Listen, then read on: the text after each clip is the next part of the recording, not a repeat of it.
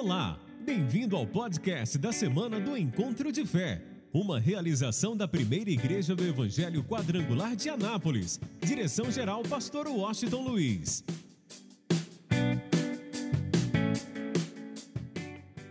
Hoje é dia de darmos sequência a um processo. E para isso eu quero compartilhar com você essa palavra de Efésios, capítulo de número 5. E eu quero chamar a sua atenção em particular para a questão do amor. Às vezes a pessoa imagina que amor é um sentimento. E amor é muito mais do que um sentimento. Amor é uma decisão. Quero que você entenda. E o amor, praticamente a Bíblia diz que, eh, que na verdade permanece a fé, a esperança e o amor. E o maior desses é o amor. Então, entre fé, esperança e amor, o maior é o amor. Agora vamos entender uma coisa: o amor só não é maior do que uma coisa, que é a obediência. A obediência é superior ao amor. Porque o amor está sujeito à obediência. Então, para você entender, a obediência é superior ao amor, porque o amor está sujeito à obediência. Por quê? Porque amar é um manda, um mandamento. Jesus nos ordenou a amarmos uns aos outros. Jesus ordenou que nós devemos amar a Deus. Jesus ordenou que devemos amar o próximo como a nós mesmos. Então, amor é um mandamento. Isso significa o quê? Que ele está sujeito à obediência. Você se sujeita a obedecer e amar ou não. Então, o amor é algo fundamental na nossa vida. E tem muita gente que leva o amor como uma, um sentimento. Mas não é. Amor é uma decisão. Ah, pastor, meu amor pelo meu cônjuge esfriou, pela minha esposa, pelo meu esposo. O amor esfriou. Na verdade, o amor não esfriou. Você decidiu a não amar mais. Quero que você entenda isso. Você tomou a decisão a não de não amar mais. Porque, por exemplo, eu estou casado, há, vou fazer 36 anos de casado. Então eu decidi amar a minha esposa. Então, a partir deste momento, eu preciso viver realmente esse amor, independente do que aconteça. Eu decidi amá-la. Se eu decidir deixar de amá-la, então é uma decisão. Eu não vou mais amá-la, mas eu decidi amar a minha esposa. E por isso a gente está junto há 36 anos. Vamos fazer 36 anos no ano que vem, tem 35 anos. Então quero que você entenda isso. E nós precisamos, como cristão, o que diferencia o cristianismo de qualquer outro tipo de religião é a questão da obediência, é a questão do amor. E Paulo, primeiro ele falou, nós falamos semana passada sobre um chamado, uma vocação que é para todos. É para todos esse chamado, é para todos essa vocação. Ele disse que a única forma de vivermos esse chamado e essa vocação é quando nós realmente tomamos posse da humildade, da mansidão, da capacidade de saber esperar, a longanimidade e a capacidade de suportar um ao outro.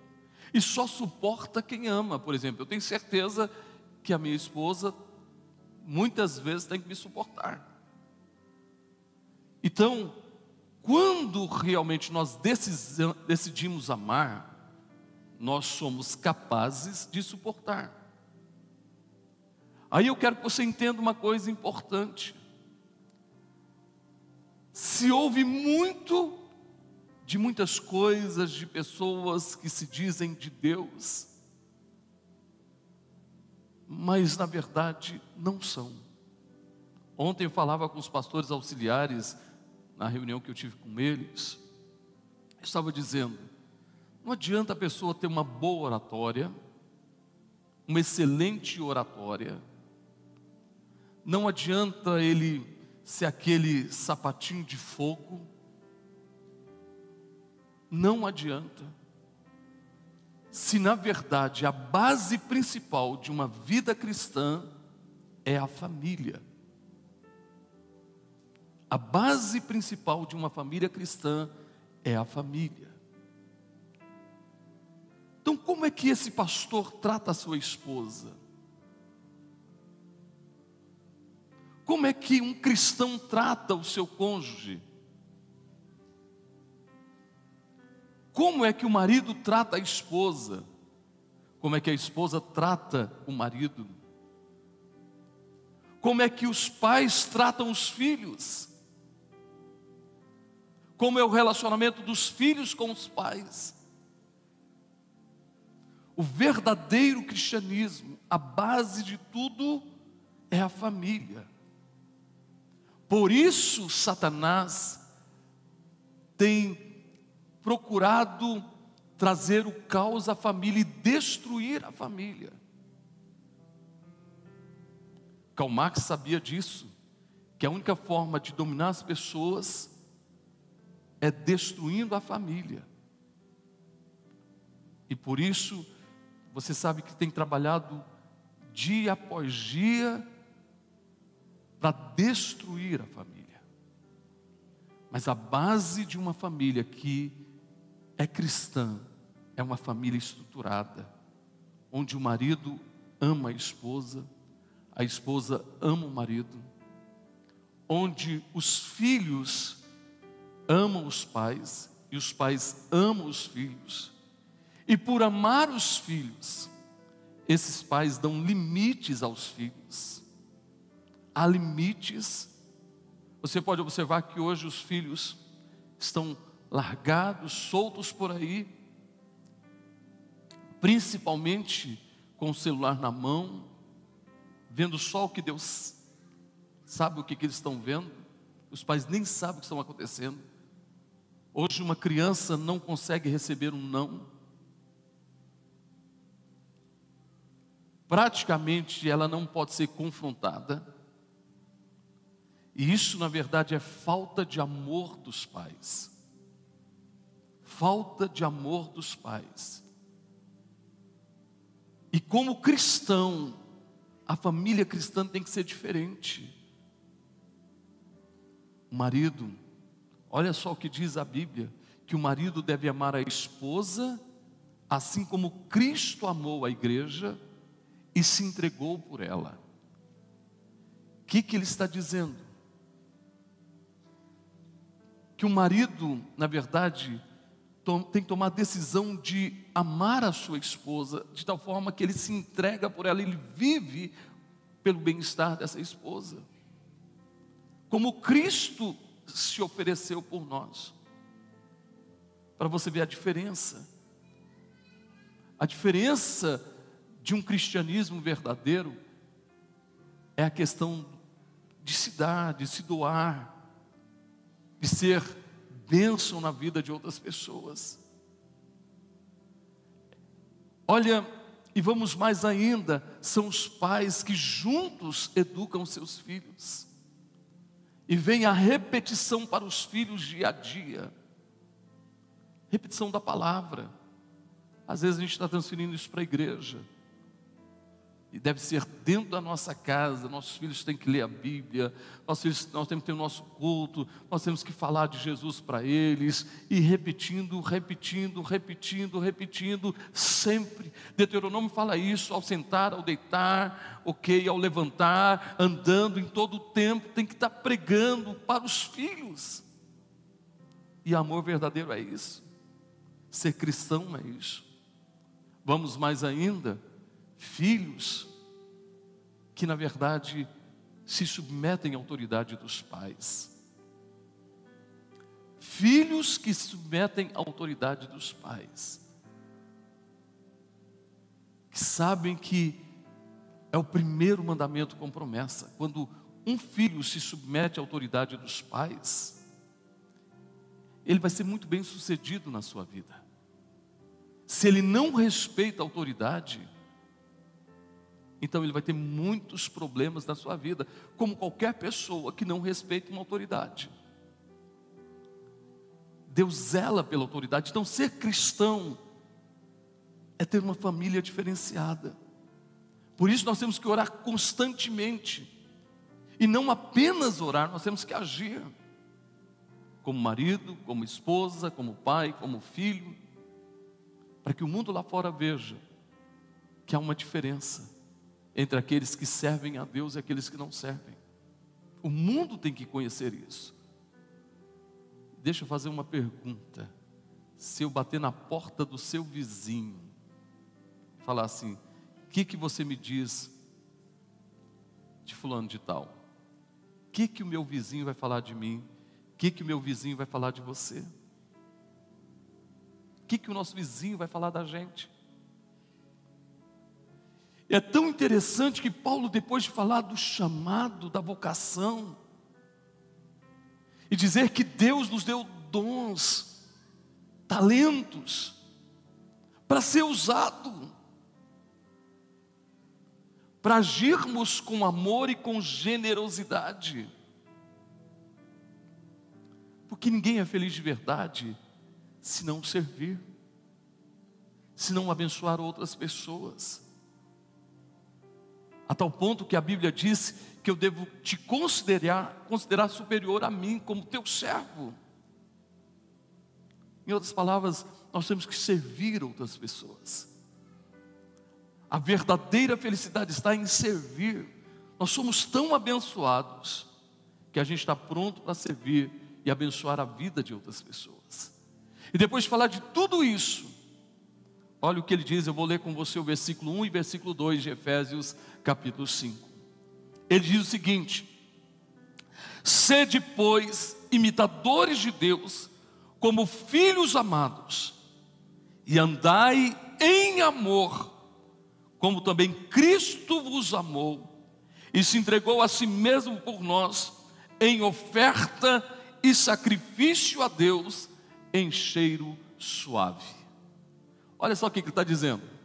Está nos chamando a sermos imitadores de Deus. Ninguém alcança essa posição se não passar por um processo. Qual é o processo?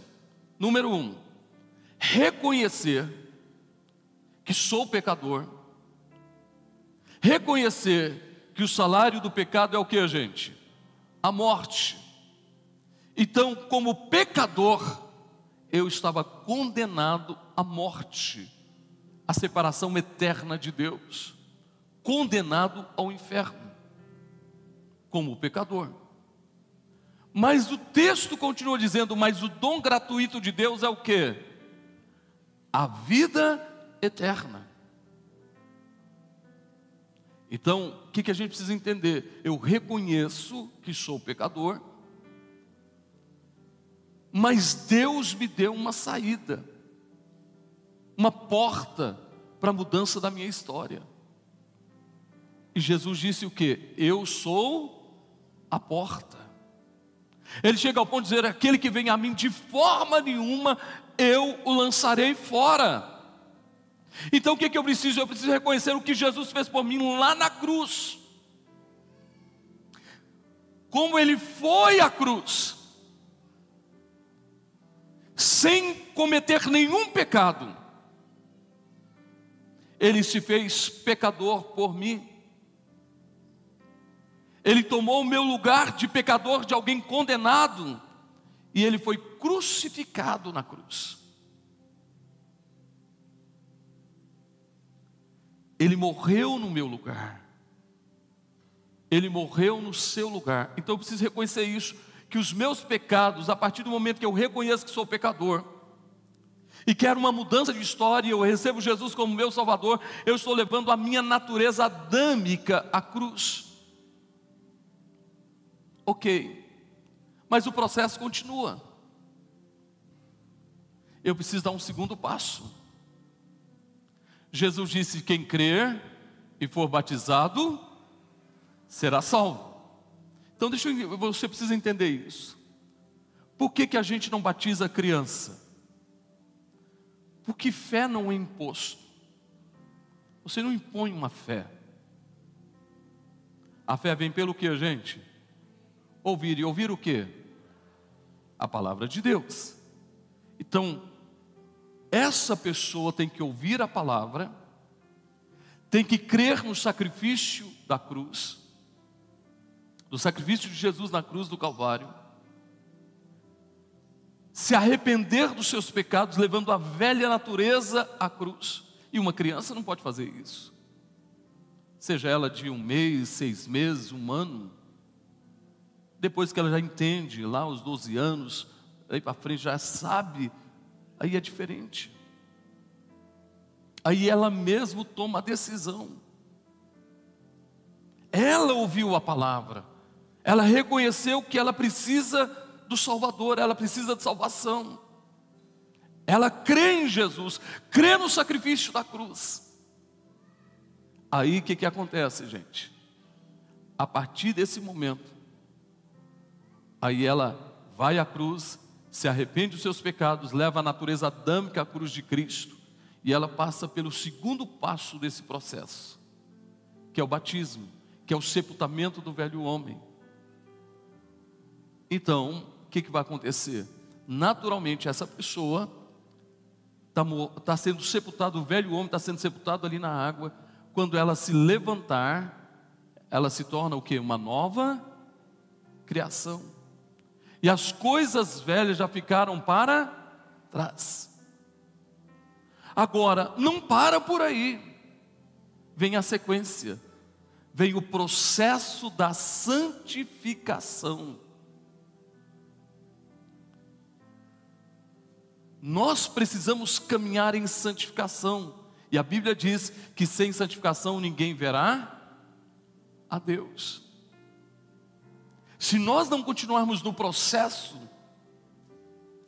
não tem como ver a Deus. Aí eu quero que você entenda. Paulo está dizendo agora: eu quero dizer a vocês, sejam imitadores de Deus. Então nós temos um referencial de perfeição, que nunca falhou, nunca errou, sempre cumpriu a sua palavra. Um exemplo de amor, que é o nosso Pai Celeste. Aí eu quero que você entenda e que você guarde isso agora em seu coração. Ele disse: sede imitadores de Deus, como filhos amados. Eu vou repetir. Ele está dizendo, como filhos amados. O que, que Deus está dizendo para nós hoje? Que a partir do momento que eu recebo Jesus, passo por esse processo, eu preciso imitar o meu Pai. E eu sou, você é, nós somos filhos amados de Deus. Eu acho que você não entendeu. Nós nos tornamos filhos amados de Deus. E aí você precisa entender. Deus não tem filhos preferenciais, não, esse é meu preferido. Não. Deus ama todos da mesma forma. Agora deixa eu fazer uma pergunta: tem filhos mais íntimos do pai? Sim ou não, gente? Porque é uma decisão, é atitude de cada um de nós. Deus quer ser muito íntimo com a gente. Na verdade, eu quero que você entenda como filho, você tem direito de se assentar à mesa com teu pai. A Bíblia diz que ele já nos abençoou com toda sorte de bênçãos espirituais. Como filhos, nós temos direito, gente. Não é porque a gente é bonzinho, é maravilhoso, não, mas porque nós somos filhos. E o nosso pai sempre vai estar suprindo as nossas necessidades. Eu sou pai, tenho dois filhos, pastor Micael, pastora Daiane. Muitas vezes, de, de repente, eu, eu, eu supro a necessidade de um mais do que o outro, mas porque talvez um precise mais do que o outro em algum momento. Em outro momento é o outro que precisa mais do que. Então, a minha missão é suprir a necessidade deles, conforme o que eles precisam. Mas não tenho um filho pre, predileto ou preferido. Para mim, os dois têm o mesmo, a mesma importância. Se for preciso dar a minha vida por eles, eu dou. Agora imagina nós que somos assim, eu e você que agimos assim pelos nossos filhos. Imagina nosso Pai celeste. Não, não, não, você precisa entender. Deus está te chamando para ser filho dele. Deus está te chamando para você se enxergar como filho dele, viver como filho dele andar como filho dele, proceder como filho dele, agir como filho dele. E é tão, Deus é tão fantástico, Deus é tão maravilhoso. Sabe uma coisa, quando você vai à cruz, quando você tem um encontro com Ele, ou se você cometeu algum erro e abandona esse erro, sabe o que Deus diz? Dos teus pecados eu não me lembro Sabe, eu fico imaginando, tem gente que faz questão de falar, eu era ex isso, eu era ex aquilo, e ela mesma fica lembrando dos seus pecados. Mas Deus está dizendo: dos teus pecados eu não me lembro. Deus não se lembra do ex que você era. Deus te vê como você é hoje, ou melhor ainda, Deus te vê como você será amanhã. Como filho dele, como alguém justo, perfeito, mesmo com os nossos erros e falhas, mas Ele nos vê de uma forma diferenciada. Sabe por quê? Porque Ele habita na nossa vida. A segunda coisa que Ele diz, que devemos andar como filhos amados, e devemos andar em amor. Aí eu quero te convidar hoje andar em amor. Andar em amor, como eu disse, é uma decisão. E vamos lá, andar em amor é amar até o inimigo. Para você ver que o amor não é apenas um sentimento, é um mandamento. Porque se alguém me fez o mal pela minha natureza humana, carnal, eu quero vingança, na verdade, a gente vai querer odiar essa pessoa. Mas olha como que é diferente o cristianismo. Jesus, olha, amar um amigo, até os gentios fazem isso, todo mundo faz isso. Mas amar o inimigo, orar para aqueles que te perseguem, só o cristianismo faz isso. Só o verdadeiro cristão faz isso. Pagar o, o mal com o bem só o verdadeiro cristão faz isso. Então o que está dizendo? Imagina quantos de nós aqui falamos não a Jesus. Quantos? Quantos de nós éramos contra a igreja? Odiava pastor? Quantos? Igreja, crente, mas em nenhum momento eu tenho uma notícia para você. você deixou de receber as nossas orações. A igreja estava orando por você, para você ter um encontro com Ele, para você conhecer quem Ele é, os nossos pioneiros que deram a sua vida. Em nenhum momento Deus deixou de te amar. E Ele está dizendo para nós: andai em amor. E eu vou encerrar com isso. Lembre-se, ande conforme o propósito dEle, conforme o caminho dEle. Escuta bem o que eu vou falar agora.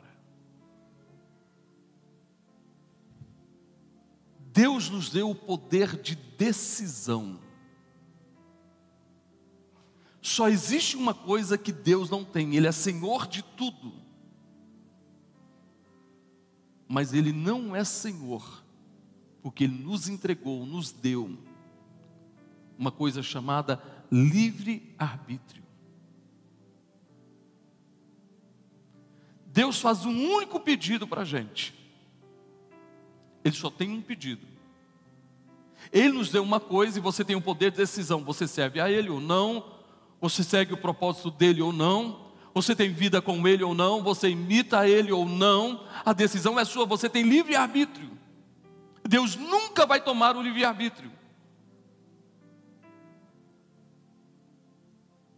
Por isso, sabe o que, que Deus disse? Qual o pedido dele? Filho meu, dá-me o teu coração. O que, que Deus está pedindo de volta? O que, gente? O livre arbítrio. Ele nos deu, mas está dizendo: Eu quero que você me dê de volta o livre arbítrio. Sabe por quê? Porque eu sei quais são os pensamentos que eu tenho a vosso respeito. Os meus caminhos são mais altos que os teus caminhos, os meus pensamentos são mais altos que os teus pensamentos, porque eu sei os pensamentos que tenho a vosso respeito. Pensamentos de paz e não pensamentos de mal, para vos dar o fim que desejais. Deus nunca pediu para a gente que a gente não tenha desejos, vontade, sonhos, Mas Deus está dizendo: me dá de volta o livre-arbítrio, me dá teu coração, porque eu sei o que é melhor para você, eu sei o que é melhor para você, me dá. Porque você tem um desejo no teu coração, e tem, então eu tenho notícia para você: eu farei na tua vida infinitamente mais do que você pediu ou pensou, segundo o poder que opera na tua vida. Paulo disse, Paulo entregou esse coração para Deus, a tal ponto que ele disse assim: Não vivo eu, mas o que? Cristo vive em mim. Como filho, nós vamos entregar nosso coração para Ele, e crer, confiar nele, descansar nele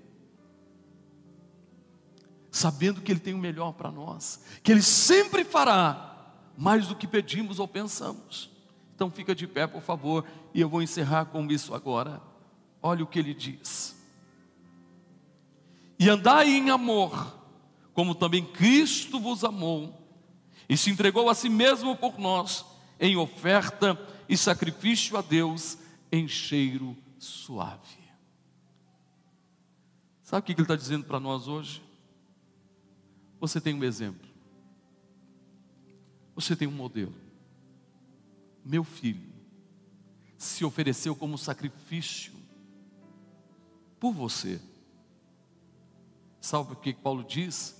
Que devemos apresentar o nosso corpo em sacrifício vivo, santo e agradável a Deus.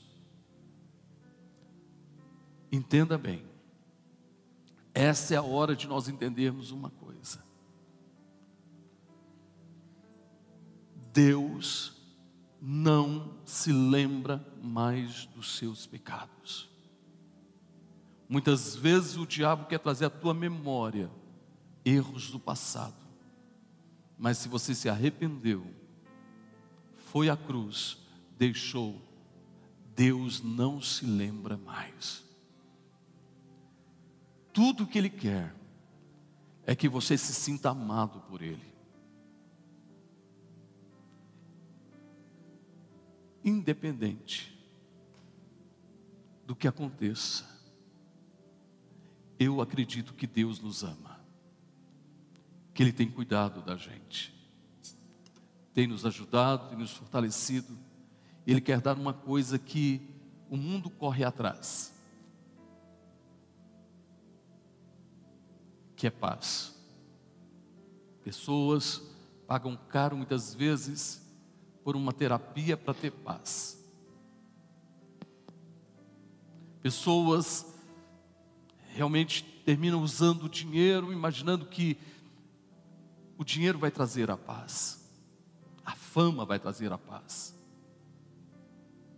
o poder vai trazer a paz, mas só existe alguém que pode dar a paz para a gente, que é Jesus Cristo.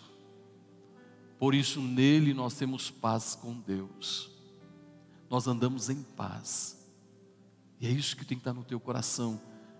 Quando você se sente que é filho amado, você sabe que é filho amado, você tem paz.